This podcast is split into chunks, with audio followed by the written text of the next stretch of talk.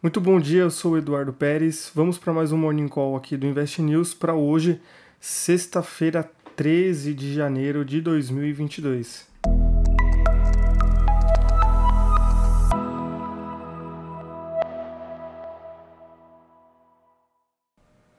As bolsas globais aproveitaram a divulgação do CPI dos Estados Unidos com números em linha com as projeções para registrarem ganhos na quinta-feira, dia 12.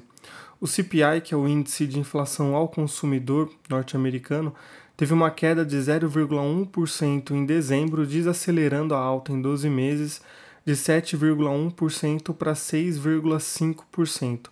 Já o núcleo do índice, que exclui itens voláteis, teve uma alta mensal de 0,3%, desacelerando a alta anualizada de 6% para 5,7%.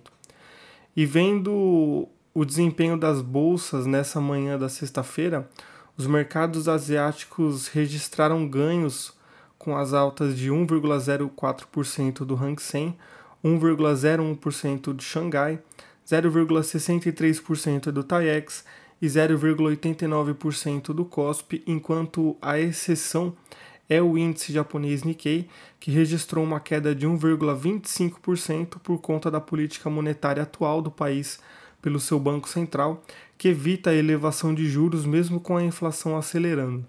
Os ganhos asiáticos registrados também são reflexos dos números do CPI dos Estados Unidos que ajudaram os ativos de risco pelo mundo ontem. Já na Europa, além do fluxo positivo gerado pela inflação dos Estados Unidos, os investidores europeus reagem a dados da produção industrial da zona do euro, que registrou uma alta de 1% em novembro, resultado acima da projeção de 0,5% pelo mercado. Os índices europeus operam em alta no começo do dia, com avanço de 0,26% do índice alemão DAX, 0,42% do FTSE, 0,41% do índice CAC e 0,48% do Eurostox. E falando um pouco agora dos Estados Unidos, começa hoje a temporada de balanços do quarto trimestre de 2022.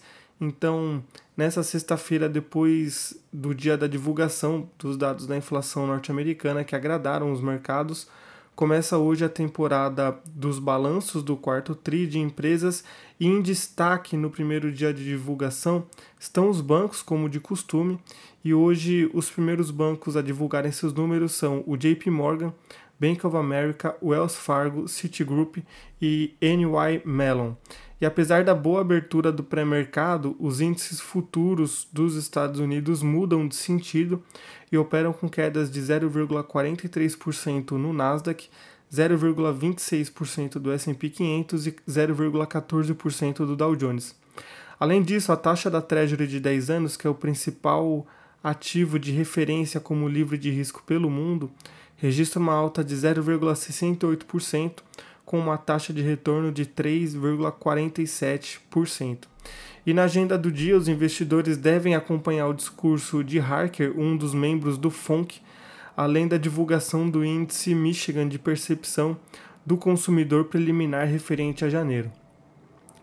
Voltando agora para o Brasil, depois da queda de 0,59% do índice Bovespa aos 111.850 pontos ontem por conta de um pregão atípico envolvendo a Americanas, e que acabou também tirando espaço para as reações em relação ao anúncio de medidas econômicas do ministro da Fazenda Fernando Haddad. O mercado hoje tem como foco a divulgação do IBCBR, que é o índice de atividade econômica do Banco Central, indicador considerado a prévia do PIB referente ao mês de novembro. Com isso a gente encerra o nosso Morning Call de hoje.